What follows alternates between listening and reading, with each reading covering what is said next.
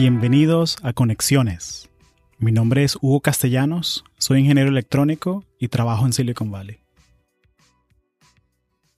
Y usted, usted, usted dirige y nosotros nos encargamos de hacer cualquier cosa posible para que... Listo. Entonces, Erika Sánchez Garrido, Adrián Cotín, bienvenidos a Conexiones. Especial Maracaibo. El primer dueto, ¿no? El primer dueto. Primer dueto maracucho. Imagínate, el primer dueto es. Venimos en combo. Claro, claro, acompañado. Tienes que tener la, la mandioca acompañada. la, man, la mandoca. La mando. La mandoca. Por eso es que yo pienso, por eso es que tú eres mi mentor. Porque me corrijas esos errores míos. Esas son cosas que tú sabes. Eh, que, hay que, que hay que tener bien consciente, pues, el dialecto, cómo se dicen las palabras, claro. eh, cómo poder decir, tú sabes, el que molleja, cómo está y eh, te puedes reír. Te puedes reír. Te puedes reír. Erika, lo que nos escuchan que Erika está muriendo aquí aguantando la risa, como que, mira, yo sé que tú eres directora asociada de Norteamérica para Dow Chemical, pero se vale reírse, chama, o sea, tranquilo. No, me estoy riendo, me estoy riendo, tranquilo. Claro, claro. Andrea, como que, tu hermana Andrea, como que ya va, Erika se ríe. ¿Cómo es eso? No, según ellas no. Sí. me llaman la Margot. La Margot. la Margot. La Margot. Eh, Royal Tenenbaum, ¿verdad? pero, por, pero por amargada también. Cóchale, vale. Ese es el sobrenombre. Ya carga el Margot. Así. Qué chévere, vale. Entonces, bueno, cuéntame, Adrián, cuéntame, échame tu cuento. ¿Cómo llegas de, de Maracaibo a, a, Estados Unidos? ¿Qué, qué, hace, qué, ¿Qué haces tú? ¿Cuál es tu historia? Bueno, mi historia es un poquito particular. Yo, mi, mi mamá eh, antes de que yo naciera, dos años antes que yo, tuvo tristemente una pérdida. Eh, yo, debía tener, yo debería tener una hermana mayor. Eh, y cuando pues yo vine casi que planeado, igual iba, estaba teniendo problemas con el embarazo y le tocó venir a, a Estados Unidos. Estuve en Miami a recibir uh, tratamiento médico. yo nací de seis meses. Oh, wow. no, ahorita ya no se me nota, por supuesto. Claro. Eh, pero pasé varios meses en incubadora. Eh, literalmente mi, mi primer, cuando yo nací, tuvieron que ir a la tienda de juguetes a comprar ropa de, de, de muñecas. Imagínate. Literalmente para vestirme porque todo lo, lo, de la ropa que tenían de bebé era... no me quedaba. Claro. Y, y, y el cuento es que lo, las incubadoras en las cuales yo me estaba quedando en el Jackson Memorial Hospital, las habían donado los Bee Gees. Así que, pues es todo, todo, un cuento, pero bueno, nací en Miami, eh, crecí en Venezuela, me, me, gradué del colegio en Venezuela uh -huh. y a los 17 años me vine a, a probar. O sea, claro. tenía, no, no, no, no había entrado en la universidad todavía en Venezuela, el problema con, con la universidad pública en ese tiempo, pues entrar costaba tiempo, aparte más los paros, las claro. cosas, nunca terminabas, pues, de, mm. de, de, graduarte y de entrar. Y bueno, me vine a estudiar inglés y el inglés, pues me di cuenta que la base que traía era buena, porque terminé el programa de, mm. de ESOL en un año. Y bueno, entonces era devolverme a Venezuela, a esperar otro año, a ver si, a ver si entraba a la universidad, a la ingeniería que yo quería, o entrar aquí en el, en el Community College en el que ya estaba estudiando, uh -huh. directo, a, directo a la carrera. Claro. Que, y bueno, después vino, vino lo que vino y mi futuro fue definido por, pues, por la situación del país. Pues. Exacto.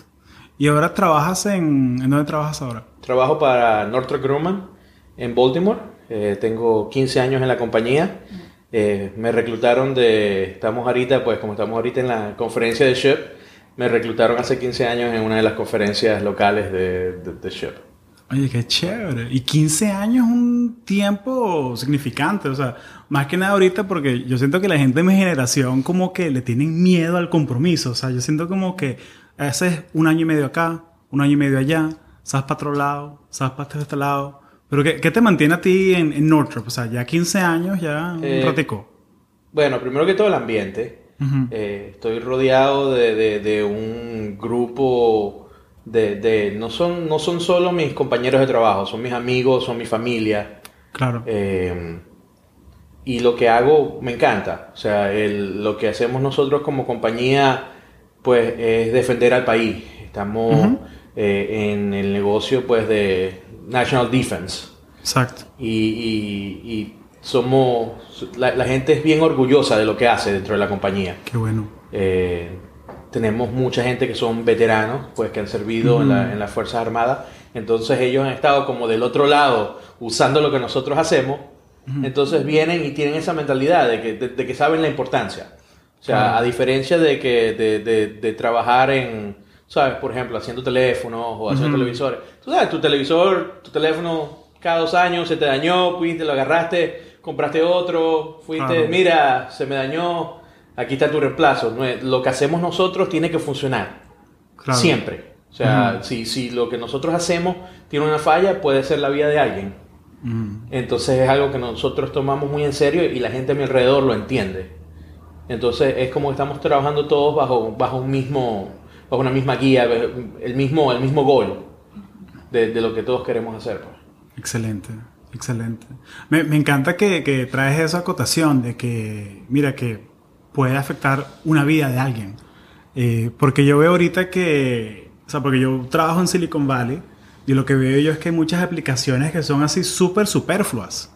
O sea, como que, ah, no, mira, eh, vamos a hacer una aplicación que es para que te lleguen los groceries a la casa. Y hay como que siete compañías haciendo la misma vaina. Y es como que, ¿en serio hay espacio para siete compañías hacer esto? Sea, no es... Oye, excelente, gracias. Y Erika, cuéntame tu historia. Ya que tenemos dos maracuchos en el podcast al mismo tiempo. O sea, eso, esto no ha pasado nunca. Las estrellas se alinearon. Bueno, sí, yo soy de Maracaibo, pero sabes, mi papá es gocho. Ay, Dios So- mío, pobrecito. So, a mí me, a mí O sea, maracucha light. entonces a de- mí me decían, no, tú eres más gocho que maracucha. Eh, Pero cuando voy a, a San Cristóbal me llaman la maracucha. Ay, encima toche, toche, retoche. Sí, Pero- chichandina aquí en la casa. Vine la primera vez a los 15 años de que mi papá estuvo aquí en año sabático y aprendí, estuvimos ahí och- 18 meses, so yo fui al high school aquí y me gradué. Y entonces súper bonita experiencia, estudiar aquí, aprender inglés y ver otra cultura. Luego me regresé a Maracaibo a estudiar en la Universidad Rafael Urdaneta, Ingeniería Química. Y sabes, es, es- es- me llama la atención lo que dices, porque mi papá era profesor de la Universidad del Zulia y os- era determinado que todos los hijos de los profesores deberían estudiar en la Universidad del Zulia. Y mi papá fue el primer profesor que dijo, no, mi hija no va a estudiar allá porque dura siete años haciendo una carrera. Sí, o más. Exacto, y entonces mi papá dijo, no quiero que pierdas tiempo, es y si te quieres ir a los Estados Unidos, comienza en la Universidad Rafael Urdaneta, que cuando eso mucha gente no lo veía como una universidad prestigiosa, pero, sabes, mi papá me dijo, no importa de dónde uno tiene el título, no importa de qué universidad venga, es las ganas que tienes, o sea, eh, es la preparación, eso es, lo hace uno mismo. Claro, la universidad es una carta de presentación muchas veces, pero al final eres tú, no es la universidad la que te representa. Y, y yo fui a la Universidad Rafael Urdaneta, a pesar de que todos los amigos de mi papá les, les pareció que eso fue lo, como lo peor que yo pude haber hecho. Y para mí fue lo mejor, porque en cuatro años y medio me gradué y me vine para acá. Sí, pero quedaba lejos todavía. Ah, no, sí, yo siempre estoy manejando. Eh, Eso, eso, era, eso era un viaje, quedaba en las afueras Sí. Claro. de la ciudad. Así que te tocaba pedir visa para ir para allá. pues. Casi. No, tenías que tener cuidado porque habían huecos en el camino para Sí, allá, no. tú sabes. Claro. No quería salir muy de noche. No, no, no, no, no. Y, y luego, o sea, tú estudiaste ingeniería química, fue. Ingeniería química. Pero cuando... ¿Y cómo llegas a Estados Unidos entonces? O sea, ¿cómo llegas a donde estás ahora en, en Dow? Cuando eso yo quería hacer una maestría en materiales, porque quería ser ingeniero en corrosión como mi papá. Y tú sabes, eh, Hugo, tú me dijiste que en, en tu casa no era como cuál universidad ibas a ir. Para mi papá era, tú tienes que ser más que tu papá. So, yo tengo una maestría, así que tú tienes que hacer un PhD. So, en mi camino, supuestamente, yo iba a hacer un PhD. La, la decisión ya estaba tomada. Ya la decisión, como te dije, como el Prince William, o sea, le dicen que va a ser rey y no, no puede patalear. Exacto. Eh, así que yo vengo a hacer la maestría en, en, en FAU, en Florida Atlantic University, en Boca Ratón. Y la hice en, en Ocean Engineering, pero realmente era en materiales expuestos a medios marinos, corrosión, eso era todo. Y, y, claro, cuando yo estuve ahí, yo dije, no, yo no puedo hacer un PhD, o sea, yo no puedo estar en un laboratorio cinco años de mi vida, no. Eh, y así fue cuando me rebelé en contra de mi papá y le dije, no, voy a hacer PhD. Exacto. y para mi papá eso fue considerado la primera rebeldía que yo pude haber hecho. Pero no te desheredada, no, no estás desheredada todavía. No estoy desheredada, pero sabes que no vino a verme como por los primeros dos años cuando yo empecé a trabajar. Ah, porque estaba muy... Estaba, estaba sentido, estaba, estaba, estaba, estaba dolido. Estaba dolido. Tú eres la menor. Yo soy la mayor. Tú eres la mayor. Yo soy la mayor. Ah, no, claro. O sea, la, la, la, que debe dar el apoyo. Tienes que dar el ejemplo. El ejemplo. Ay, por eso, y por eso Andrea sacó el PhD, casi como que por, por bullying, casi que tú tenés... Vos, mijita, vos tenés que sacar el PhD para... O sea, ¿no? No, ella, sí tiene más ese perfil de, A ella le gusta más el research y todo eso. Ella, ella tiene más ese perfil. Yo, no. pero sabías lo que querías. Sí, exacto. conseguiste algo que, que, que te, que te apasionaba y pues... Eh, la, la, verdad es que a mí me parece eso importante, que tú sepas uno no, uno no sabe lo que quiere hacer cuando va a crecer, cuando crece, ¿no?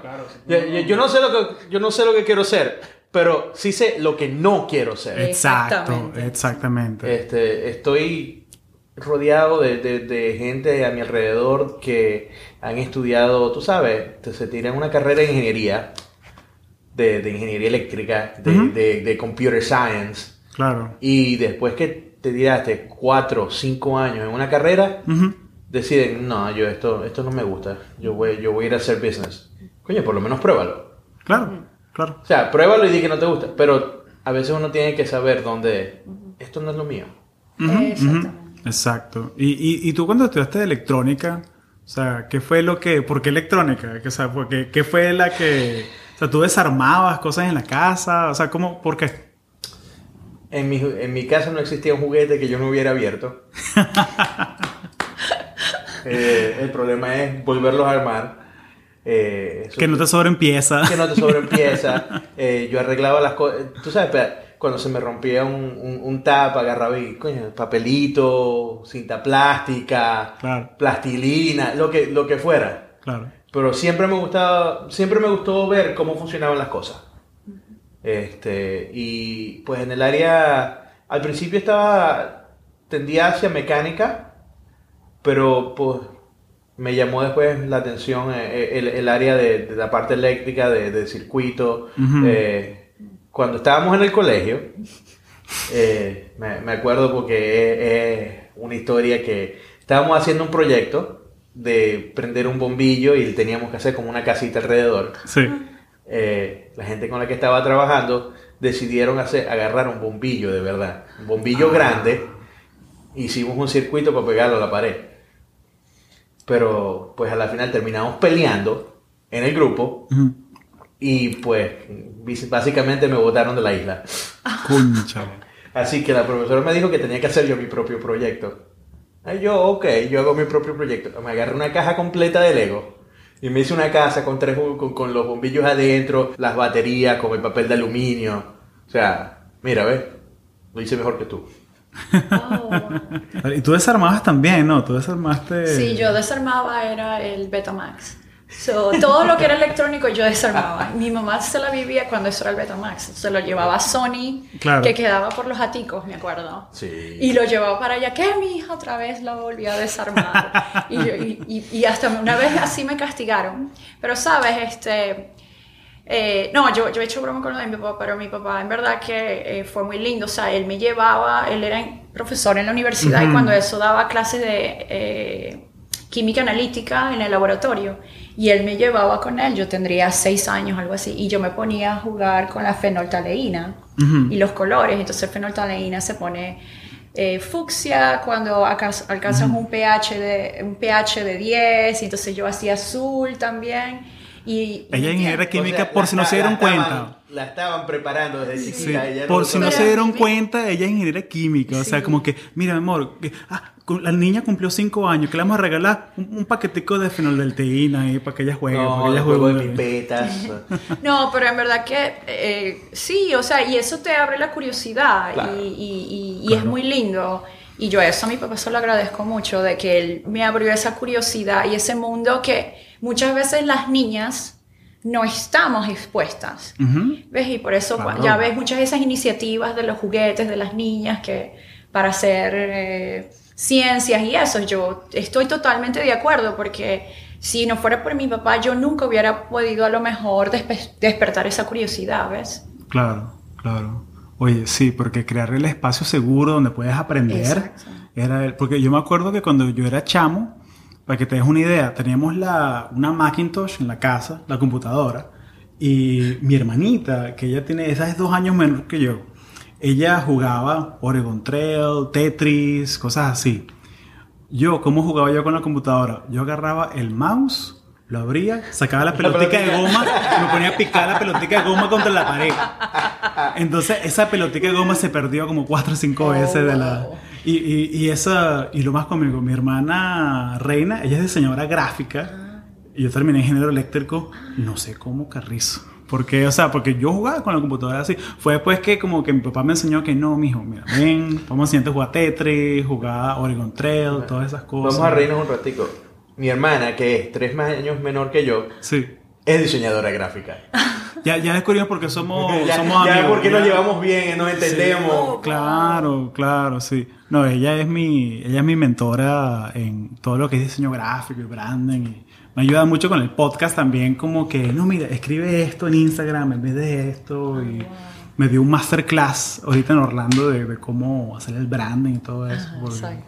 no, sí, pero ya, ya está la explicación, ahí estamos claros. ya, ya. Sí, oye, qué chévere, qué chévere. Entonces, ya que estamos acá y estamos en la conferencia de Shep, me gustaría saber, ¿qué, qué conferencia es esta para ti? ¿Qué número?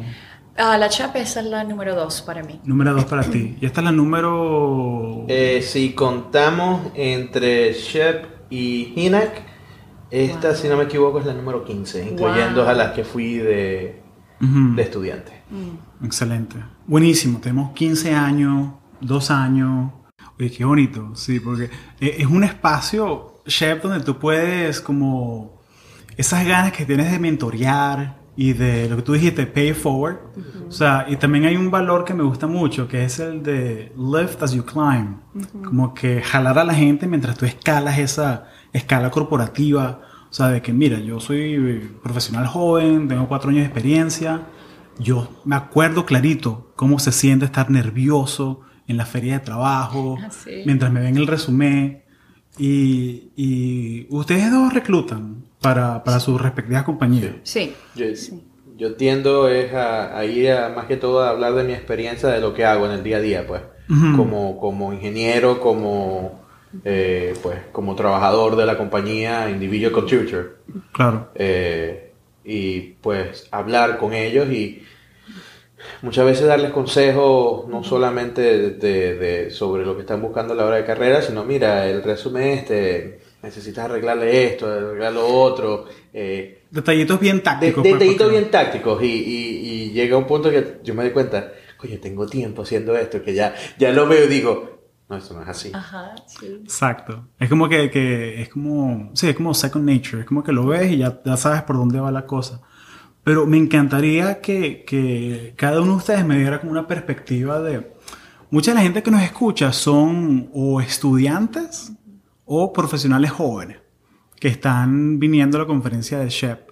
Y me gustaría que cada uno de ustedes me dijera qué les gustaría, cómo les gustaría que los estudiantes se les acercaran a la hora de aprender más de Northrop, aprender más de DAO, como que qué errores ven ustedes que los estudiantes cometen como que todo el tiempo, como que qué cosas así bien, bien tácticas ustedes creen que ellos podrían o ellas podrían hacer para... Damas primero.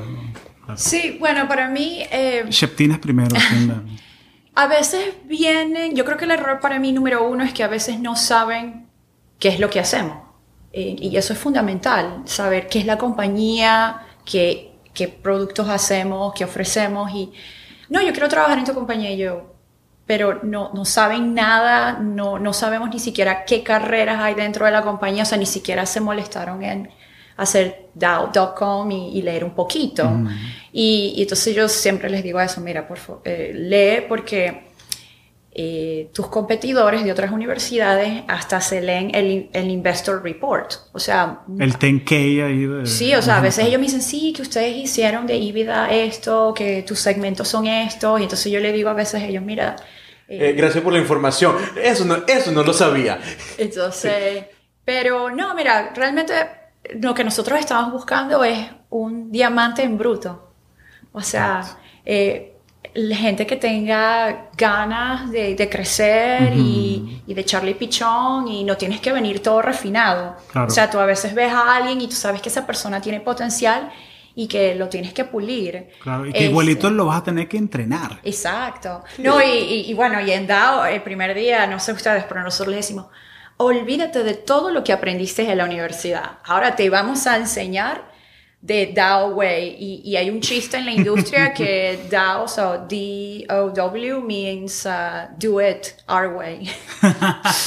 es, era, me encanta, me encanta. Es la primera lección que le enseñas, entonces tú a veces... Exacto, pero no, eh, básicamente es eso, es yo quiero ver que, que tengan eh, hambre de crecer uh -huh. y eh, hambre de, de eh, ambición. Pero ambición, ambición buena, ¿no? Este, uh -huh. con, pero sí. De echar para adelante, de, de, de, crecer, de, crecer. de, de aprender, aprender, de aprender. Y que, uh -huh. y que mira, que, o sea, yo entiendo que es intimidante, que estás haciendo la cola, que tienes como que 30 estudiantes enfrente hablándole. Chamo, aprovecha ese tiempo saca el teléfono, uh -huh. apaga, no apaga Instagram. Nosotros no teníamos esa oportunidad. Claro, apaga, apaga, Instagram y métete en la Wikipedia de Northrop Grumman. Exacto. Métete en Google News de DAO. Exacto. Aprende el nombre del CEO, Exacto. de la CEO. O sea, ¿sabes? O sea, como aprovecha haz tu eso. Tarea, haz tu haz tarea, haz tu tarea. Claro, y, claro, y, claro, y ahorita, pues, antes de la conferencia, ahora tú sabes, te mandan la guía de qué compañías van a estar. Eh, de todas las compañías sí, tienen, no hay excusa. Tienen, no. Tienen, un link de, mira, este es el link propio de la conferencia donde tú tienes que registrarte para... Son cosas que yo no te tengo que decir. A, a, al punto que tú estás viniendo, uh -huh. tú, tú, deberías saber estas cosas. Claro. Y, y, y, a la vez también es, si tú vienes, por ejemplo, a una conversación como esta, tú vienes de un chapter. El leadership de, de, de, de tu chapter, de tu capítulo, sabe estas cosas porque alguien tiene que haber estado antes. Claro. Prepara a tu gente. Uh -huh. Porque hay mucha gente que yo entiendo, son freshmen, son sophomores, es primera vez, y me encanta hablar con esa gente porque a veces tu peor crítico eres tú. Porque no, no, es que no sé si yo pudiera como freshman hacer esto. Como hoy le dijeron a uno de los muchachos, ¿quién te dice que no? Ah. O sea, te está hablando, nuestro, un, tuvimos hoy a un vicepresidente de, de, de nuestra área de On-Man Vehicles, eh, Alfredo Ramírez, pues uno de nuestros, de nuestro vicepresidente hispano, Orgullo Hispano. Qué chévere. Y le dice, ¿por qué no? ¿Quién te dice lo contrario? Simplemente tú. Claro, quizás te va a costar un poquito más, pero nadie te está diciendo, la única persona que dice que no puedes eres tú. Exactamente. O sea, ¿Qué estás haciendo para cambiarlo? Uh -huh. eh, yo, yo soy bien metido. Eh, mi esposa a veces lo detesta porque yo, pues, estoy escuchando una conversación, escucho algo que me interesa y ofrezco mi opinión. y, pero así he hablado con muchos estudiantes. Lo, así es donde a veces hago más, eh, eh mejor recruiting. Eh, hablando con estudiantes, no necesariamente en el career fair, sino en el pasillo, pues como nos conocimos nosotros exacto, en el, exacto. A, a Hugo, Hugo y yo nos conocimos en el lobby del hotel donde yo me estaba quedando. Él estaba con un grupo de estudiantes uh -huh. y cuando iban saliendo yo les recomendé dónde podían ir a comer. Uh -huh. Y cuando regresaron nosotros estábamos todavía ahí. Entonces nos pusimos a hablar. Esto te estoy hablando uh -huh. era, pues no ya no era temprano en la noche. Exacto. Estaba y haciendo networking. Él estaba haciendo networking. Sí, es lo que, lo que digo a la gente, que hay tres ferias de trabajo. La del viernes, la del sábado y la de que pasa todas las noches en el lobby del hotel, en el bar. Pero eso es un yo, networking sí, a veces muy importante. Yo estaba en esa tercera feria de trabajo ahí y buscando mentoring, pues, de gente como tú. Pues. y terminamos a las que 11, 12 de la noche revisando los resúmenes a los estudiantes a los estudiantes con lo que estaba Hugo. Sí, y, algo que me encantó, chamo, y, y, viendo siendo bien táctico que claro, o sea, tú estás en una compañía que trabaja en esta parte aeroespacial, de defensa y como que yo te dije de una que, mira, Adrián, yo no soy ciudadano americano todavía, entonces no, la verdad no quiero que pierdas tu tiempo. Pues, o sea, yo no, yo no, me encantaría entrar, pero no puedo. Y tú como que, chamo, estamos conversando, no te preocupes.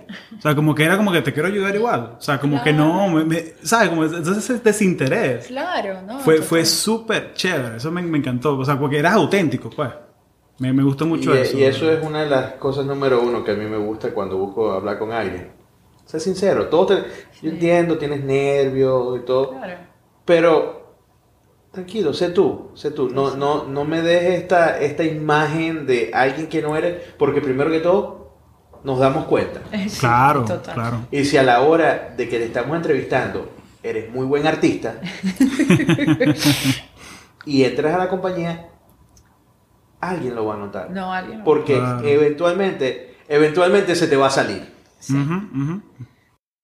Entonces me contaron qué es Chef, me contaron cómo quieren que los estudiantes se les acerquen, que yo veo, o sea, yo veo esta, esta organización y esta, esta conferencia, este espacio que creamos, es como una manera de, conectar con la gente de una manera así bien auténtica.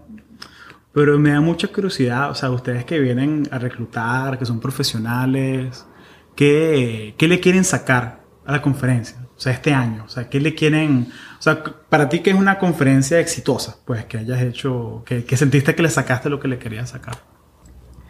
Bueno, mi conferencia este año es un poquito distinta a las anteriores. Cuéntanos, esa, esa, esa medalla que tienes Cuéntanos, ah, cuéntanos. Eh, pues yo en mi trabajo, desde que me gradué, sigo envuelto en SHIP. Eh, estaba envuelto en el Professional Chapter de Baltimore y después pues un grupo en la compañía en, en California eh, tenían lo que los Employee Resource Groups.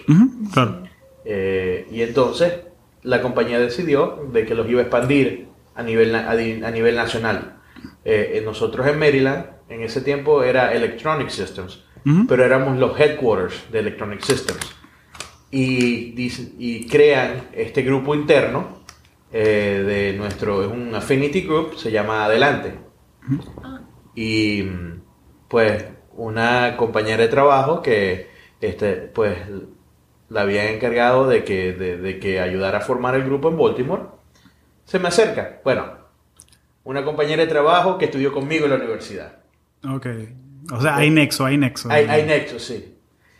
Eh, ella, bueno, vamos a crear este grupo, si tú quieres pertenecer al parte, a parte del board. yo, sí, sí, claro. O sea, por supuesto, continuar la, continuar la familia, pues. Claro. Y ahora, más dentro de la compañía, pues abre, abre más, más fácil. Eso fue en el 2007. Eh, pues con el grupo no solo comenzamos más como un, como un networking group para, para, pues, para crear el, el niche para, para la gente pues hispana para que para que nos juntáramos gente que habláramos igual, tú sabes, eh, eh, eh, gente nueva en la compañía, mira, somos más, habemos muchos más. Claro.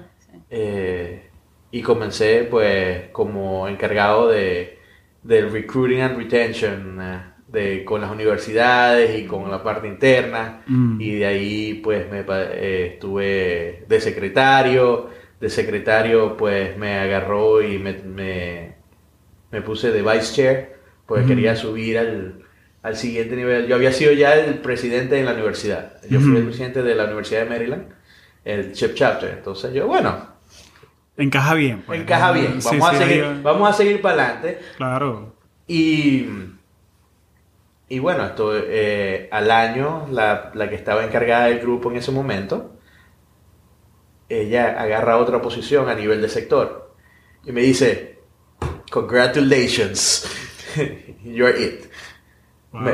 así que agarré el grupo encargado en, el área local y, y comenzamos a hacer más... Siempre hemos hecho un poquito de professional development, eh, un poquito de outreach eh, siempre hacemos nuestras celebraciones culturales, pues celebramos el 5 de mayo para explicarle a la gente por qué no todos los hispanos celebramos 5 de mayo. Aparte que México ni siquiera se celebra el 5 de mayo, sino en un área específica. Se hace en Puebla y ya. y ya, exacto.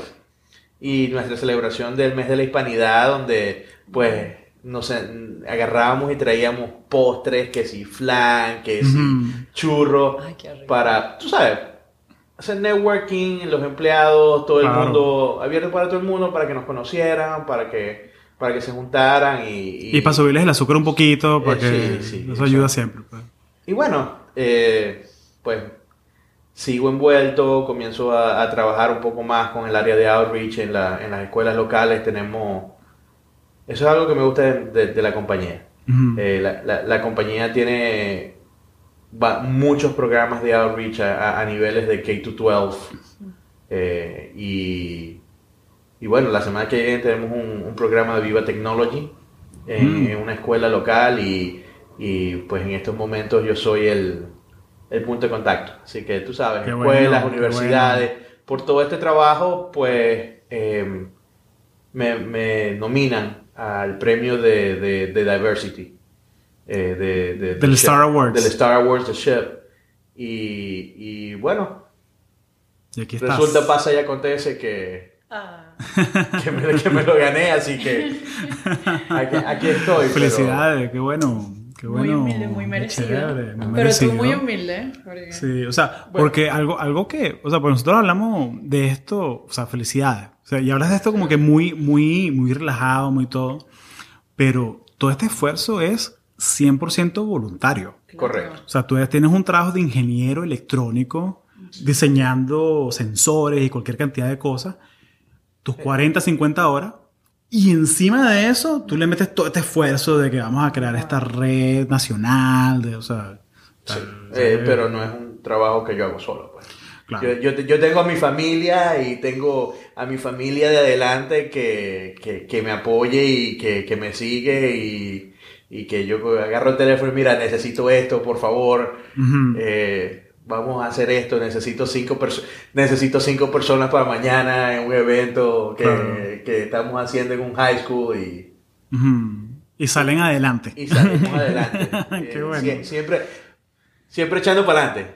Claro, excelente, excelente. Y me encanta que esa es la marca del buen líder, ¿no? Que siempre es el equipo por encima. Sí. Desde que, porque una persona que, que, ah, no, sí, no, de nada, gracias, sí, el award. No, no, yo lo hice porque tenía mi equipo. Claro. Tenía mi gente que, que, que formamos y nos apoyamos. Y, y eso, eso es algo muy importante. Pero me encantaría saber, como de tu lado, o sea, del lado tuyo, Erika, que, que esta conferencia 2018, ¿cómo es una conferencia exitosa para ti? Bueno, sabes, esta es mi segunda, pero como ya yo tengo cinco años trabajando con, con Chef en, la Universidad de Houston, yo me siento un poco nostálgica porque, eh, como te dije, Hugo, la semana pasada acepté un trabajo y voy a ser trasladada a Suiza. Eh, muy pronto. Estoy, so, estoy esperando solo el permiso de trabajo. Y... Primicia, o sea, ya, tu familia sabe que... no, mi familia sabe todo, ah, todo sí. Porque sería muy cómico que se enteren por el podcast. No, no, no. no pues por favor, por favor, no, eso... No, pero sabes que hay varios clientes que todavía no saben, pero bueno, no importa. pero en español el este, podcast, sí, que tranquilo. Este, Pero no, eh, y sabes, este, para mí, eh, ese calor que que yo siento cuando voy a la universidad o cuando vengo para acá, ese sentimiento así, como dices tú, de familia, humano, de, de tú a tú o de voz a voz.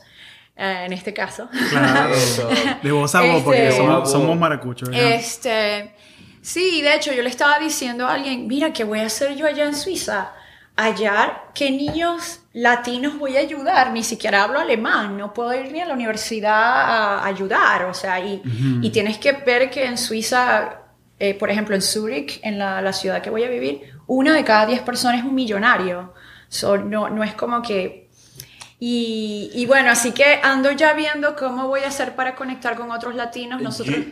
¿Sabes qué? Yo te puedo conectar con un maracucho. Ah, bueno. Sí, porque, ¿me entiendes? Esa parte El sí... poder de las conexiones presente aquí, no, aquí está. en verdad que sí, esa parte sí me puso un poquito, y de hecho se lo dije a una compañera de trabajo la semana pasada, como que, ¿y ahora qué voy a hacer con mi tiempo libre? Porque yo hago voluntariado con esto, pero también Mm. hago ah, para Dress for Success, que es una organización eh, eh, para donde las mujeres que nunca han estado en el campo de trabajo, van a este lugar y non-profit y allí ellas son, eh, las entrenan de cómo entrevistarse, de, de, de cómo ir a una entrevista, de cómo manejarse, pero también de cómo vestirse. Claro. Y entonces yo soy un personal shopper, so, eh, estas mujeres llegan y, y- y vienen a- eh, recomendadas de otra asociación y ellas es la primera vez que se van a poner un, un traje, un suit. Claro, el power Y- suit ahí Y para- es súper lindo eh, trabajar con ellas. Y yo le estaba,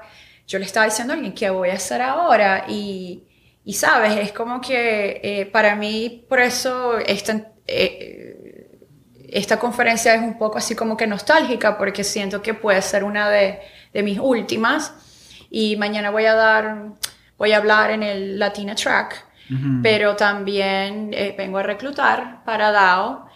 Este, pero sí, me voy un poquito como que, bueno, no sé, vine dos años y espero haber dejado algo y también como que, se, que puedo llevar a Suiza o, o qué hacer, ¿no? Entonces, este, sí, un poco nostálgica más bien. Claro. Yo tengo la impresión de que no le va a costar encontrar algo que hacer y, y cómo envolverse Sí. y cómo, cómo hacerlo, porque personas dadas tienden a, a- a buscar cómo, cómo continuar.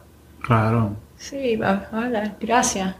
No, sí, sí. Y, y es algo también que los venezolanos somos como los gatos, nos sueltas y caemos de pie.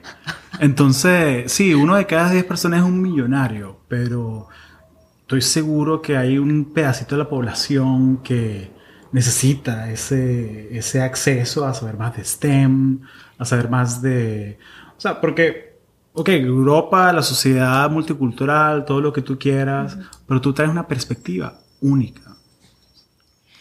Sí, no, nosotros tenemos también varios latinos en DAO y eso, y creo que tenemos como un network, o sea, nosotros tenemos un network, así, un ERG, como dices tú, pero no sé si está en Zurich, supongo que sí, y es lo primero que hay que hacer, no es conectar con, con la gente de uno en, Sí. en eso. Eso es, eso es lo chévere, o sea, lo que tú hiciste en el futuro, haber una persona así como yo que va a usar esa iniciativa que tú tuviste, es verdad, para conectar con otra gente que es como uno, o sea, es súper poderoso. Claro, y, y ahora con la diáspora venezolana, estoy segurísimo que hay una o dos Uy, eh, areperas en Zurich, segurísimo, y puedes conectar ahí con la comunidad. y- segurísimo. veremos. Ahí veremos, ahí veremos.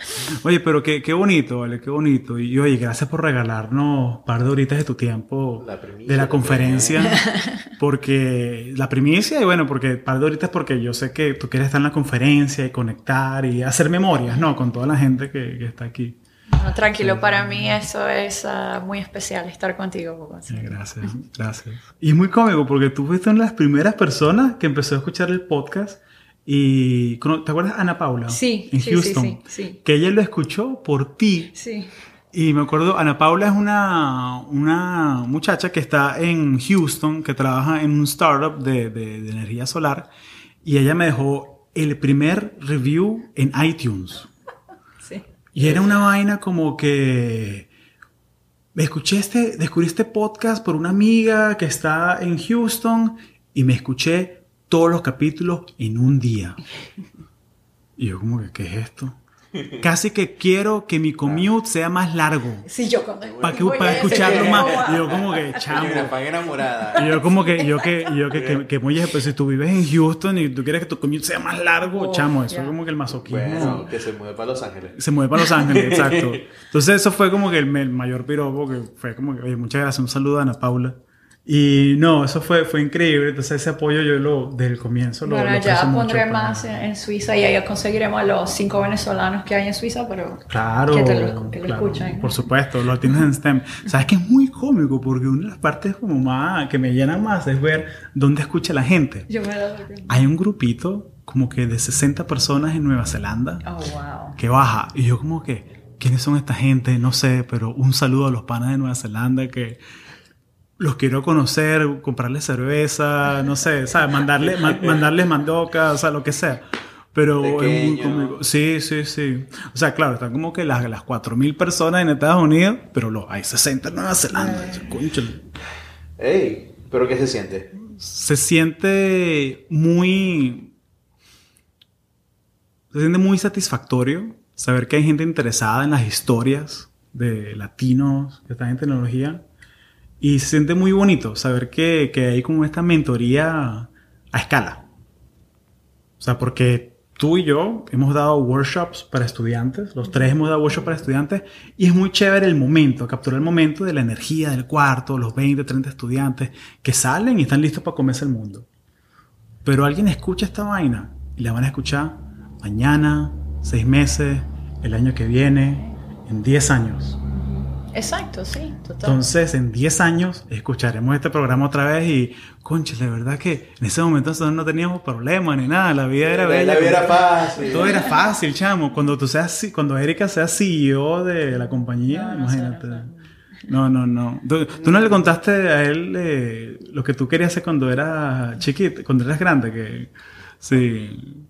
Cuéntale, cuéntale, ¿con qué jugabas tú cuando, era, cuando eras chiquito? Eh, Pelotas, bates y Lego. Pelotas, bates y Lego. Ese es el, perfil del ingeniero maracucho.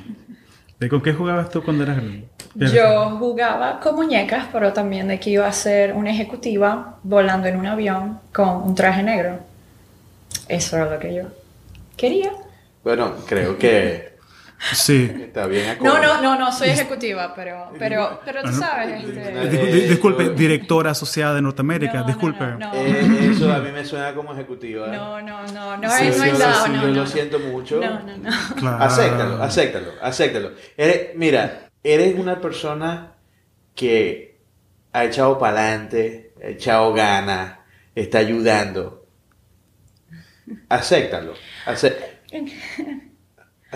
No, no, o sea, pero no soy ejecutiva. Sí estoy ya en la parte, ¿sabes? Cuando vi los números de McKenzie, yo dije, hey, este, estoy ayudando a esos números de las latinas a incrementarse. ¿Cu ¿Cuáles números de McKenzie? Que, no que McKenzie puso números en cuanto a las estadísticas, en cuanto a mujeres en, en la parte laboral. la, eh, qué porcentaje de mujeres está teniendo apoyo para avanzar en sus carreras, qué porcentaje de mujeres comienza en manufactura y está hasta el C-suite, qué porcentaje, cómo se sienten las mujeres en cuanto a apoyo dentro de la empresa para manejar políticas internas, para eh, cómo, cómo, manejarse adentro, porque sabes, está la, la situación de, del Boys Club, y que las mujeres no se sienten parte de esa conversación, no se sienten parte de ser, estar en la mesa, así como lo dice Cheryl. So, ellos pusieron todo un, un, reporte, lo ponen todos los años, pero este, sí, entonces cuando vi, ellos, ellos tienen así como... Los ingenieros en, manufactura estaban los números, 34%, luego managers, después decía directores y luego C-suites y cosas así. Entonces, yo, sí, en ese momento dije, ok, voy a seguir ayudando, voy a seguir ayudando los números. Excelente, excelente. ¿Y, vas a seguir siendo manager de, vas a estar siguiendo un grupo, teniendo un grupo grande, ¿no? De, sí, de hecho. De 20 personas, tienes 20 personas. No, mucho más ahora, este, mm. porque el trabajo que yo estoy haciendo ahorita, eh, ahora voy a estar, voy a ser eh, la, directora asociada de aromáticos en Europa y allá va a ser un poco más grande. De hecho, las ventas son más más de 2 billones de dólares al año una vainita, una vainita, pues dos billones ahí de que... Eh, y, vamos a... Son dos plantas, una en Alemania, una en Holanda. Y este, somos los productores de aromáticos más grandes de Europa. So, el footprint es, mucho más grande de lo que ahorita estoy manejando. En, eh, aquí en Estados Unidos somos unos jugadores pequeños, o vamos a decirte que yo estaba en el AAA y ahora voy a las grandes ligas. O sea, Imagínate. Entonces, esa parte es súper, sí, es súper, claro. Eh, sí, eh, me da maripositas en el estómago. Es, intimidante, pero es emocionante, pues, de, o sea, te pones nervioso porque quieres hacerlo bien, ¿no? O sea, quieres hacerlo... Sí, claro, y sabes, eh, yo supongo que contigo también te pasa. Yo pienso que cuando tú empiezas a perder las maripositas en el estómago es porque ya estás muy cómoda y es tiempo de hacer algo, de crecer en algo. Claro. Eh, o hacer o desarrollar algo o algo así. so, al- las maripositas en el estómago siempre es estar incómoda o ansiosa, eso no es malo, es bueno. Algo que bien curioso, y te lo digo yo con mi, o sea, desde el punto de vista, pues, de alguien que, que está comenzando la carrera, yo tengo menos de cinco años en, en la compañía, es el tema este de work-life balance, Ah. como el balance entre el trabajo y la vida. Y yo siento que, o sea, yo siento que eso no, o sea, es un término como que muy así de, no sé, como que muy de ópera, ese término, es como que es muy como que, no sé, me da como cosita, como que me da grima hablar de esa vaina. Porque yo veo como que mi vida, el trabajo es parte de mi vida. Y ya, o sea, como que yo soy el que decide cómo uso yo mi tiempo y... Pero me gustaría saber cómo es la opinión de ustedes, que son profesionales, que tienen más, más tiempo de experiencia en la industria. ¿Cómo, cómo ves tu work-life balance? ¿Existe? ¿Cómo es? Eh, para mí el work-life balance es muy importante. Pues ahora tengo, tengo dos hijos, tengo un nene que de 6 años que está en kindergarten, que eh, estoy haciendo coaching en, en, en béisbol Oh, wow. y, y tengo una nena de 2 años, la, la cual pues salió igual que yo, que no, no- no sabemos cómo se, dónde se apagan, por favor, quítenle las baterías. wow, qué linda. Este, Wow. eh, estoy trabajando en algo que me apasiona, que me gusta, pero yo estoy consciente de que el trabajo es importante, pero no puedo dejar a mi familia, no puedo dejar Claro. a, a- a mi grupo, mi, mi- pues mi, mi papá está en el área, mi hermano, mis hermanos están en el área, eh, me gusta verlos, me gusta, tú sabes, reunirnos, yo no, yo no soy un workaholic. Ok. a la hora de a la hora que tengo que trabajar 60 horas, se trabaja las 60 horas para cumplir lo que se tiene que hacer, porque pues hay deadlines, hay, el proyecto it needs to get done, Claro. o sea, hay que terminarlo. Pero a la hora de que es hora de salirnos, es hora de salirnos. Claro. Claro. Eh, y, y lo bueno es que tenemos mucha flexibilidad en la compañía, sobre todo, de, eh, de- pues también depende de en qué área trabaje. Ujú. Pero eh, eh, la cultura de la compañía es basada en que, mira, no te queremos aquí 80 horas.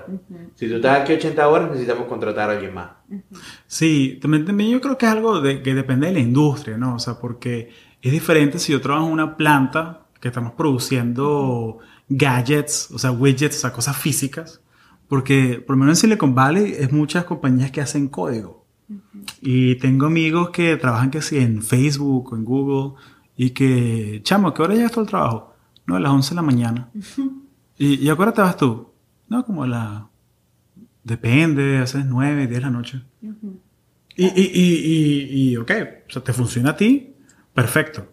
Yo como que el edificio se puede estar quemando, pero a las cinco y media yo me voy para mi casa.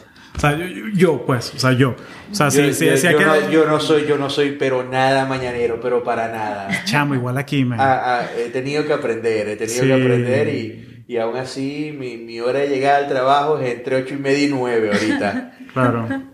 Eh, pero igual eh, a la hora de salir es hora de salir. Claro. Eso claro. es, no, no, déjame ver qué hago hoy. No, no, el trabajo, Sí. el trabajo va... El trabajo no La- se la- acaba, no el se trabajo acaba. no se acaba, el trabajo no se acaba nunca. Es un proceso. O sea, el trabajo no se acaba, tú, pero tú, tú y, y también como que, eh, o sea, el- la capacidad de enfocarte es como un músculo. O sea, como que tú tienes cierta cantidad de horas que tú puedes estar enfocado al día haciendo vaina. Pero eso, después que ya se te desgastó, chamo, tienes que ir a enchufarte y cargar la pila otra vez. Entonces, um, me encantaría que la señorita aquí nos diera su perspectiva. la señorita, ella, ella está porque, porque, opinando y no termina de hablar. porque, no, porque ella tiene toda la pinta de que algo me dice que tú eres workaholic. No, yo- Erika, o pero, sabes pero cuéntame, yo- cuéntame, Tiene- cuéntame. tiene- Dejémoslo hablar, tiene dejémoslo pinta, hablar. sí. Tiene pinta un so- poquito de que- so mis amigos dicen que yo soy workaholic, pero yo digo que yo soy una curiosa apasionada, porque a mí nadie me dice en el trabajo que me quede esta tarde. Pero sabes qué, pero a la vez yo estoy de acuerdo contigo. Yo sí tomo mis vacaciones y yo creo que, o sea, eh, Hugo y yo somos amigos en Instagram y se da cuenta que, que, que yo, yo, voy de vacaciones y me las aprovecho. Ahora, de que me levanto temprano a lo mejor a revisar emails, eso es otra historia. Pero, pero sí mm. agarro mis vacaciones y, y, y, a mí nunca me queda ni un día que, que, que, no tomé de vacaciones, los agarro todos los días. Claro. Este, pero sí, pero sí a mí no, sabes, yo me di cuenta una cosa, al principio yo me quedaba muy tarde en el trabajo cuando comencé a trabajar, pero era para llenar el vacío de que mi familia no estaba aquí. Y yo mm. odiaba los viernes, los sábados y los domingos. ¿Por qué? Porque yo nunca he sido así parrandera y rumbera, eso no era como que era una opción que yo me iba a ir a hacer eso. Y yo comencé a trabajar para no pensar. Para no, para llenar, estaba llenando el vacío, con, con, con, algo. Estaba, eh, claro. Exacto. No querías pensar al respecto. Exactamente. so, muchas veces yo me doy cuenta que el trabajo es como que eh, cuando yo he trabajado así intensamente es porque hay un problema y ya, ya me conozco lo suficientemente para decir hay un problema, claro. para. Y aparte de que no se ve bien. O sea, si todo el mundo te ve quedándote hasta tarde, todo el mundo va a decir, ella no puede, no tiene control del negocio. ¿Me entiendes? tú? También hay una parte de percepción que yo mm, no, no, no lo aconsejo totalmente. Sí hay días que habrá que trabajar muchas horas, pero tampoco es que lo hago todos los días.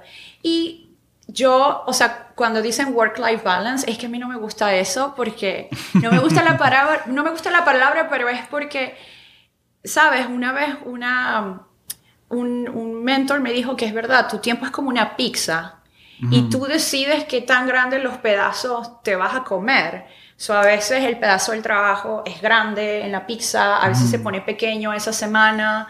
Y, pero yo tengo hobbies y por eso eh, estoy estudiando arte en las noches y entonces ve, ya yo sé que yo me tengo que ir a cierta hora porque me tengo que ir a, a ver mis clases y, estoy haciendo ejercicio, o sea, hago ejercicio, o sea, porque eh, tienes que estar saludable, pero no, yo creo que a veces la gente tiene esta impresión de que yo trabajo 30 mil horas y no es así. Son 28 mil solamente. Este, no, no, no. Lo que pasa es que, claro, cuando yo trabajo, trabajo intensamente y, y, la vida no me doy cuenta de lo que está pasando. Pero yo pienso que cuando también estás tan intensamente en algo es porque te gusta. Y, y igual, a mí nadie me, me, está obligando de quedarme tarde o no. Cuando lo hago es con mucho cariño y mucho amor. Porque, y, y sabes, en la compañía también es súper flexible. Nosotros tenemos horarios. Yo a veces llego a las 11 de la mañana porque me quedé al, o sea, porque estuve con cenas con clientes hasta la medianoche el día anterior. So, eh, me levanto tarde, empiezo a revisar emails en la casa y duró dos horas vistiéndome porque me dio la gana de, porque me provocó vestirme. Eh, Listo, te dio la gana. está bien, está bien. Se, vale decir que te dio la gana, tranquilo. Sí, exacto. Claro, cuéntame, porque yo vi que, eh, ya que somos amiguitos de Instagram, yo vi que tú te fuiste a, fue a Francia, estuviste a París. y que te la estabas pasando yendo a, museos. Y, o sea, ¿tú estabas de vacaciones o estabas trabajando? No, eso fue mi clase de arte. Es que yo estoy estudiando en el Museum of Fine, Arts of Houston. Ahí está la escuela de Glassell, donde tú puedes tener un, un, un, degree de arte. Y sabes, esto, mucha gente me dice, pero ¿por qué no haces el MBA en vez de estudiar eso? Porque no me da la gana. Pero es que, sabes, yo, mira, a mí me encanta ir a mis clases de arte. Porque todo es tu terapia, es tu terapia. Todo el mundo es súper diferente. Nadie es ingeniero, nadie trabaja en oil and gas como 90% de, de, la población en Houston. Y ellos piensan y ven la vida de una manera diferente. Y yo a veces pienso que cuando me, me viene el feedback de, mi, de mi jefe, siempre me dicen, tú eres muy creativa. Y yo a veces digo, sí, porque estoy, me estoy juntando con, con la gente creativa y pienso yo que se me está pegando. Pero no, eso fue porque ya yo tengo como cuatro años estudiando y me escogieron para, eh, agarramos clases por un semestre en Houston y luego era una semana intensa de museos en, en París con la profesora. So, fui seleccionada en el grupo y fue espectacular. Espectacular, espectacular, espectacular. Es, es, una cosa que me cambió la mente muchas cosas y... y... le viste cómo le cambia la cara, ¿no? No, se emocionó completo. Como que, porque, porque estamos molestándole al comienzo, que no, que la CEO, la directora, y ahora como que el artista y te iluminaron los ojos, se brillaron los ojos. Salió otra persona. Yo sé. No, sí, a mí me, me encanta, me encanta la... ¿Pero qué te gusta pintar? ¿Te gusta pintar gente, paisajes? No, yo no, no, yo no, no, yo no pinto. O sea, yo puedo, yo dibujo ahí, qué sé yo, pero lo mío es, a mí me encanta analizar arte y no sé, yo a veces digo que cuando termine mi carrera me voy a volver art dealer, o sea,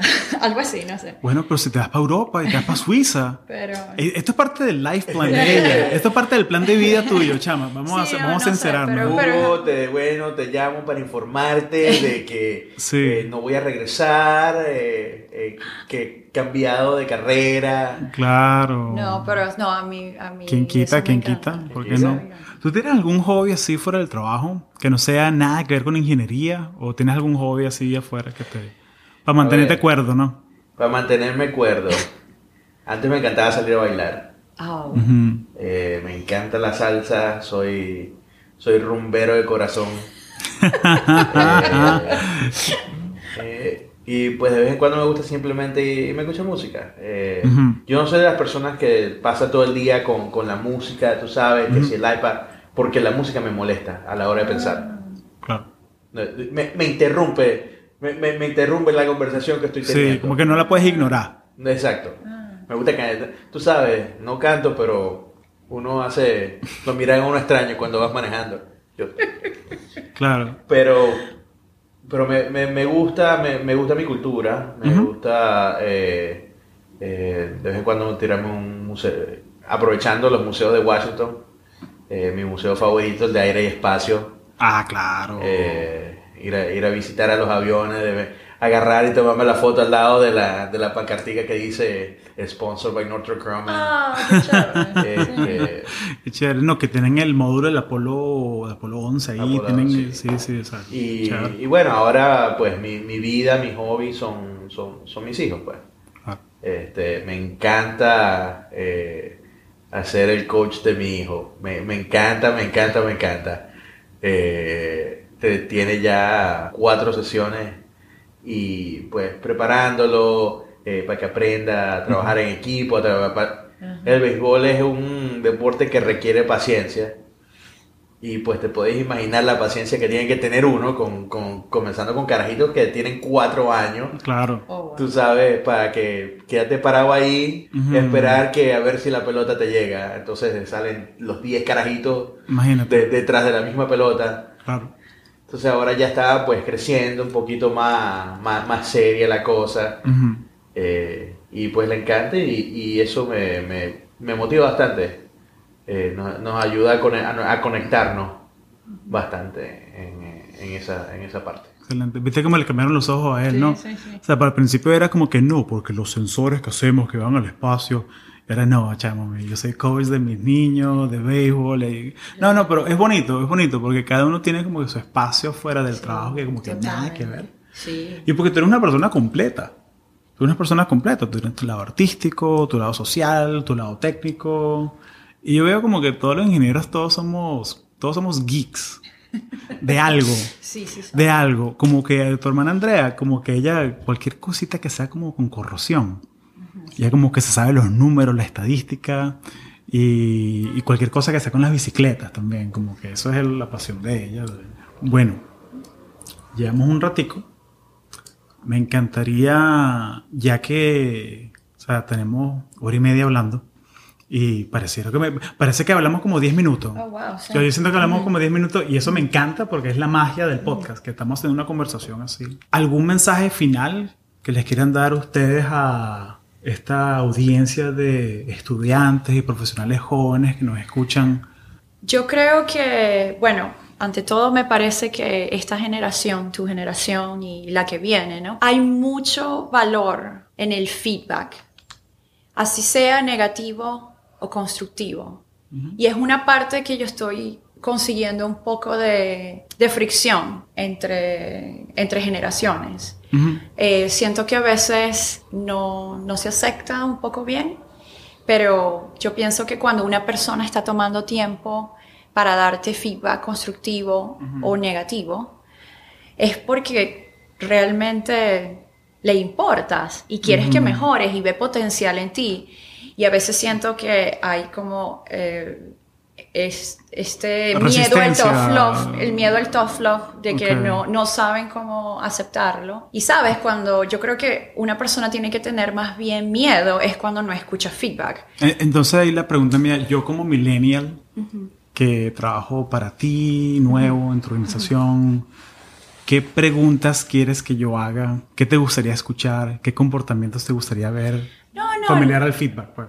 No, no, no es, no es necesariamente qué es lo que me gustaría hacer, sino que vamos a poner que yo digo, oh, mira, Hugo, yo veo estas áreas de crecimiento o algo así, o, eh, y entonces eh, me ha pasado de que, por ejemplo, la persona me va de... No, o sea, se me desaparece como por dos semanas porque le da pena verme y yo así como que, pero... pero ¿Qué te dice? Exacto. Pero no es nada, no es nada en específico, ¿no? O sea, de hecho, si quieres, déjame pensarlo otra vez. Sí. No, no, pero lo, que pasa, lo que pasa es que, o sea, o sea, porque esa pregunta mía como millennial, ¿sabes? Como que, ok, me estás diciendo que, chévere, no, el feedback, que deberíamos agarrar el feedback de una manera más amigable, no agarrarlo personal, todo eso. Pero una cosita es que, como que yo he notado que hacen falta cosas como que más específicas.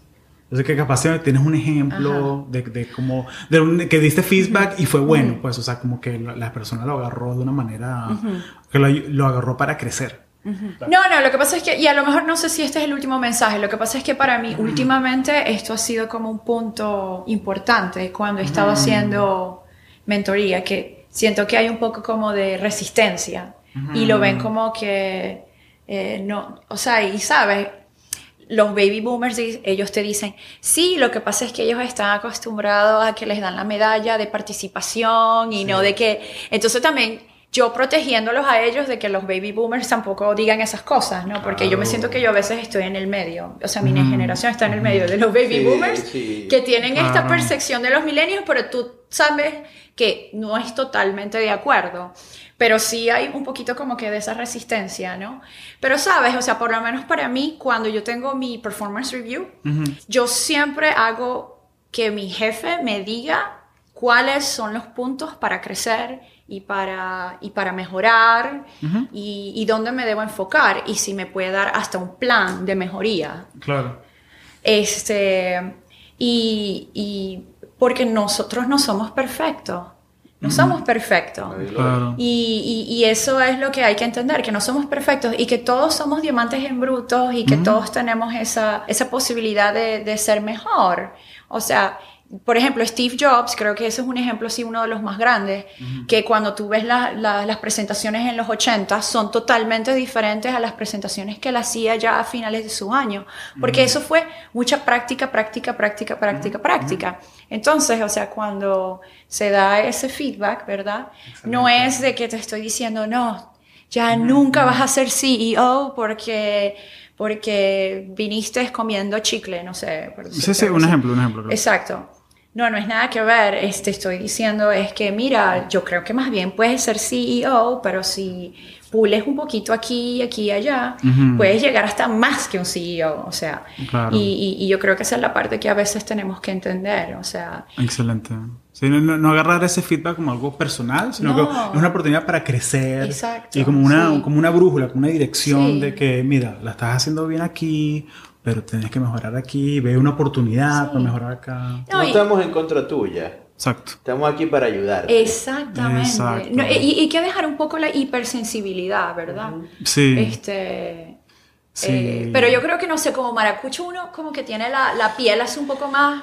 y no este, solo como maracucho, fuerte, también como, yo, digo, yo digo como inmigrante, porque eso es algo que estamos hablando nosotros, los problemas primermundistas, ¿sabes? Lo estamos hablando más temprano y que, conchale, como que Mira, yo, mm, o sea, hay tantas cosas que yo las tomo por dadas porque vivo acá. Pero como que me acuerdo una vez, y, por echar un cuento, que pelo corto. Que, ah, que, que, que, me, que me, me, acuerdo que estábamos en Chicago con una amiga y está, me estaba quedando en casa de ella, apartamento de ella, y se fue el agua. Y ella es puertorriqueña.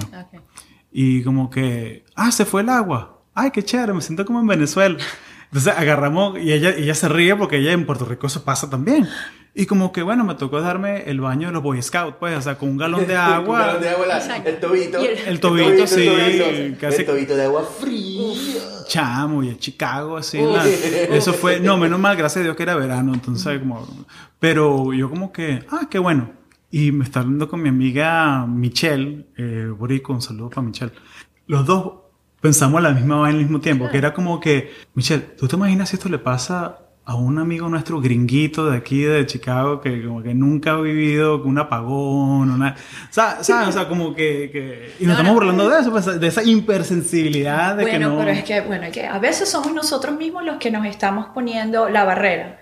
Y yo tengo un mentor que me dijo, pero ¿por qué tú misma estás diciendo que no? Deja que ellos sean los que te digan que no. Y para mí eso fue muy, muy importante cuando me lo dijo, porque yo me estaba dando cuenta que era yo misma, yo misma me estaba poniendo las barreras y no era el glass ceiling o lo que sea, era yo. Y lo otro es que, ¿sabes? Está el, está el concepto de que si trabajas muy duro, trabajas muy duro, puedes hacer lo que tú quieras. Sí, eso es, eso es verdad hasta cierto punto. Claro. Pero hay un momento en que luego estás en una pirámide y todo el mundo trabaja igual de duro como tú. Y antes de llegar a esa pirámide, eh, tienes que empezar, o cuando ya estés allí, no importa, cuál es tu diferenciador de los demás. Exacto. Y eso es realmente, eh, porque ya ahí no importa tanto si trabajas o no, en serio. es realmente cómo te diferencia de los demás y cómo te manejas, porque ya hay un momento en que tú no deberías trabajar tanto tú vas a poner a otro a trabajar, ¿ves? Y esa parte yo creo que uno a veces tiene esa equivocación de que, oh, si trabajo mucho, mucho, mucho, mucho, voy a llegar. Yo diría más bien eso es practica, practica, practica y te vas a hacer más experto en algo, pero trabaja, mucho trabajo no, no es igual a éxito.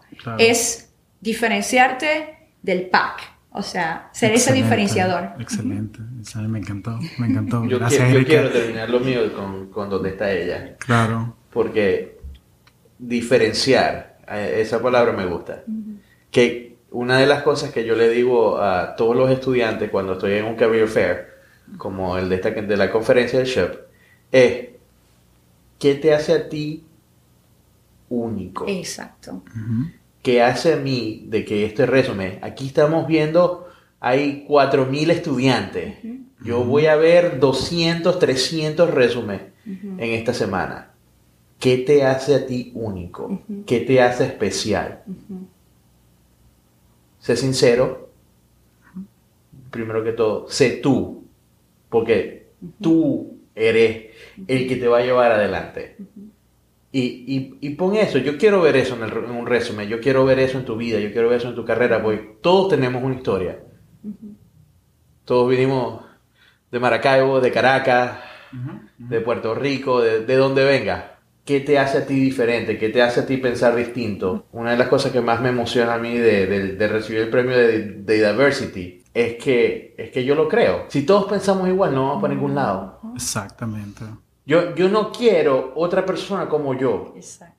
Yo quiero alguien que sepa cómo soy yo, pero que siga siendo él, siga siendo ella. yo, yo, yo quiero tener una idea y que tú me digas, eso me parece bien, pero si lo hacemos así, es mejor. Yo no necesito que me diga, sí, vamos a hacerlo así. No, no, no, no. Es cómo lo hacemos mejor, cómo mejoramos juntos. Eh, una de las cosas que, que, nosotros hacemos en la compañía es el hecho, pues, que nuestros, todos nuestros sistemas tienen que funcionar. Nuestros sistemas tienen que ser perfectos. Nosotros no somos perfectos, pero si tenemos un grupo en el cual todos somos buenos en lo que hacemos, no necesariamente, no somos buenos en lo mismo, pero todos trabajamos juntos, podemos hacer la perfección, podemos hacer el sistema perfecto, el sistema que va a funcionar, el sistema que va a ir al espacio, eh, que pues te va a llevar y, es, es, un trabajo en grupo, tú nunca vas a estar solo, así que sé tú, sigue adelante, a veces acepta que no lo sabes todo, porque nadie lo sabe todo. Exacto. Y esa es una de las cosas que, que me, me gustaría dejarle sobre todo a la gente que está al principio de su carrera, los millennials, que no, no, ya yo lo sé. Chamo, no tienes idea. No tienes idea. La, la, la, pa'lante hay campo. Y, y cuando tú crees que ya sabes todo, dejas de aprender.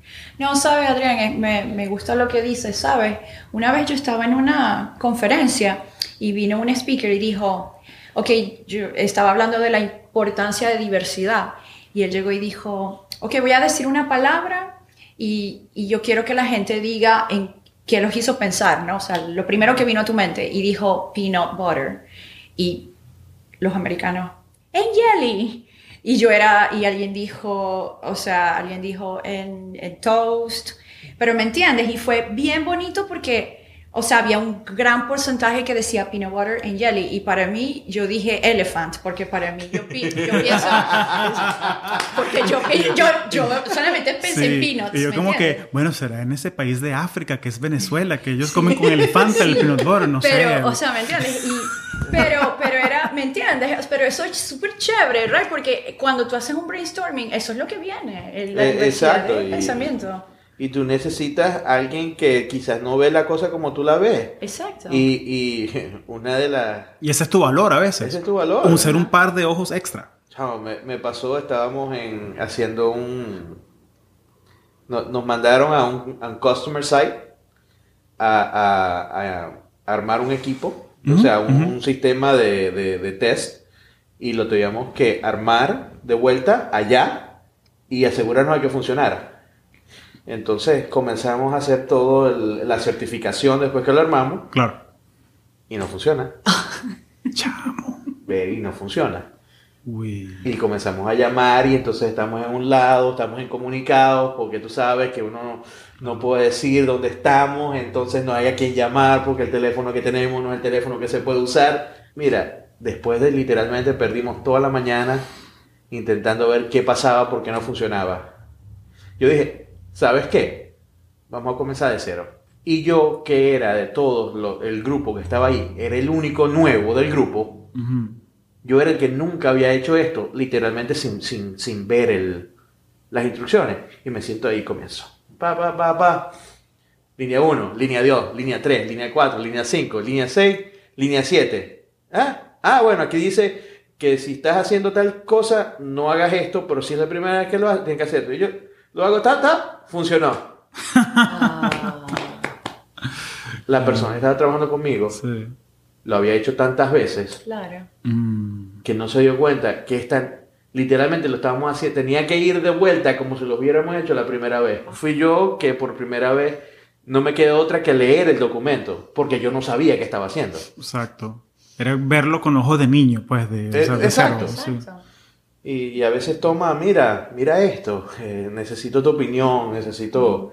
Y lo hago mucho con mis emails, porque Mm. soy muy, muy consciente, eh, me gusta que, pues, estoy lidiando con, a veces con, hasta con ejecutivos y cosas así. Claro. quiero asegurarme de que esté bien escrito. Ujú. O sea, este es el mensaje, pero, coño, asegúrate que no suene mal. Exacto. Exacto, exacto. Como que el CEO no le dice, hey Joe.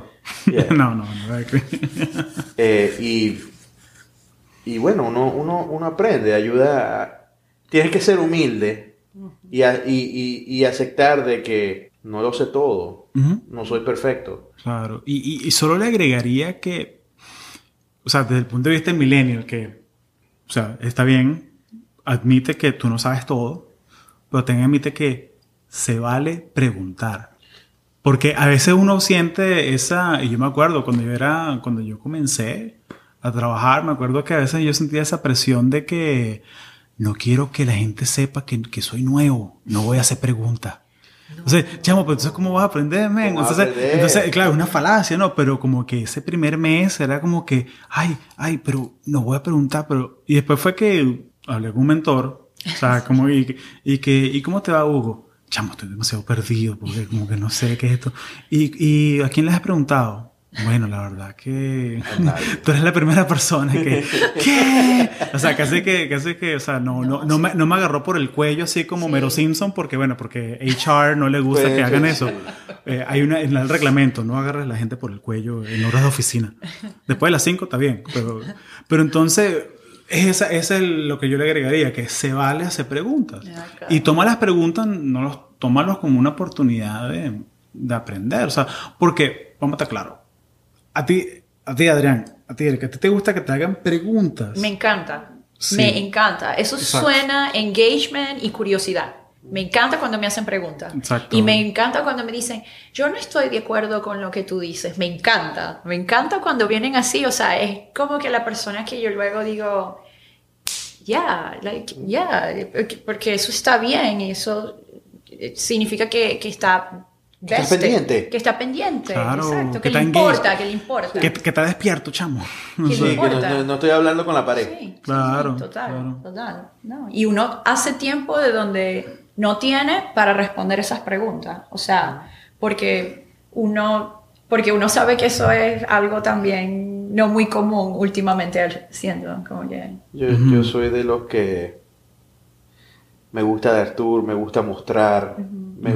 Mira, sabes que yo tengo que mostrarle a alguien. Tú sabes, eventualmente eh, yo quizás, tú sabes, uno nunca sabe dónde uno va a terminar, pues. Claro. Eh, ahorita yo estoy en un área donde me gusta mi trabajo técnico, me gusta estar metido en un laboratorio, jugar con juguetes eh, que son un, son un poquito más caros que, los juguetes que desarmaba de niño. Claro, son military grade, o sea, aguantan menos 200 Celsius. Pero yo necesito que, que, que, la gente nueva venga y aprenda. Claro. Y, y, y, son la gente de que eventualmente me va a reemplazar a mí. y, y, y, van a pagar por tu plan de pensión. Van a pagar. Mira, eh, yo, yo soy el más joven de, yo soy uno de los más jóvenes de mi grupo, soy el más joven de mi, de mi grupo, de, de, de, mi grupo principal de trabajo.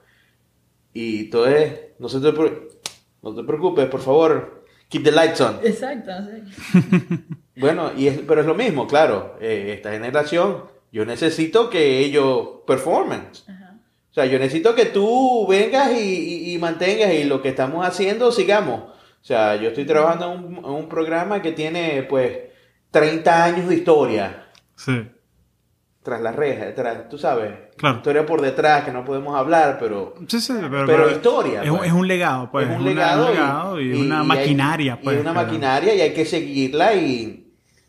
Y yo necesito que tú aprendas. Porque mm. yo eventualmente yo me quiero retirar. Yo me quiero retirar. Yo a mí no me yo no voy a ser la persona que, que vas a ver la señal Adrián Cotín eh, gracias por tus 60 años de servicio. No, no, no. no, Esperemos que para esa época tú ya tengas una playita, ¿sabes? Sí. No, no. Y, y, bueno, y si lo vemos un poquito más allá, ahora, cuando tienes niños, te cambia la vida, te cambia la perspectiva. Claro, sí.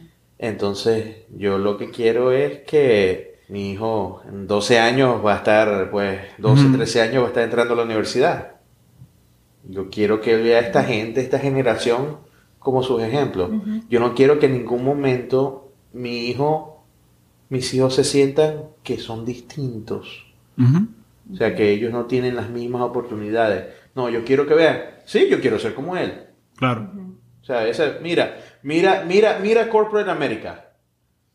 Tenemos 20 CEOs que son que son hispanos, que son mujeres, que son minorías, el trabajo represente lo que somos, que para ellos sea normal, que para ellos sea lo normal.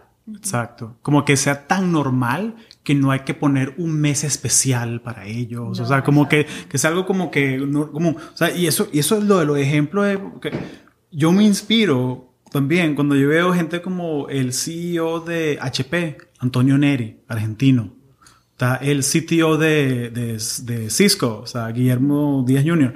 Está el CIO, el Chief Information Officer de eBay, Dan Morales. Está el, rector de MIT, eh, ¿cómo se llama? El venezolano. Rafael. Eh, sí, Rafael. Bueno, Rafael porque es pana, porque ya es amigo de la casa. Entonces le podemos hablar así. Le hablamos de Rafa, le hablamos de Rafa, de tú a tú. Pero, pero pues, esas vainas inspiran a uno, o sea, porque, porque es un latino y que, que le echó pichón, que le echó gana y llegó. Exacto, exacto. Sí, sí se puede, sí se puede. ese, es mi mensaje. Y por cierto, el presidente de MIT es... Maracucho. Es hispano, es nacido en Maracaibo. Qué molleja. Y con eso creo que cerramos el círculo completo de los ejemplos de conexiones. Oye, en serio, Adrián, Erika, muchas gracias por regalarnos. Gracias a ti, gracias.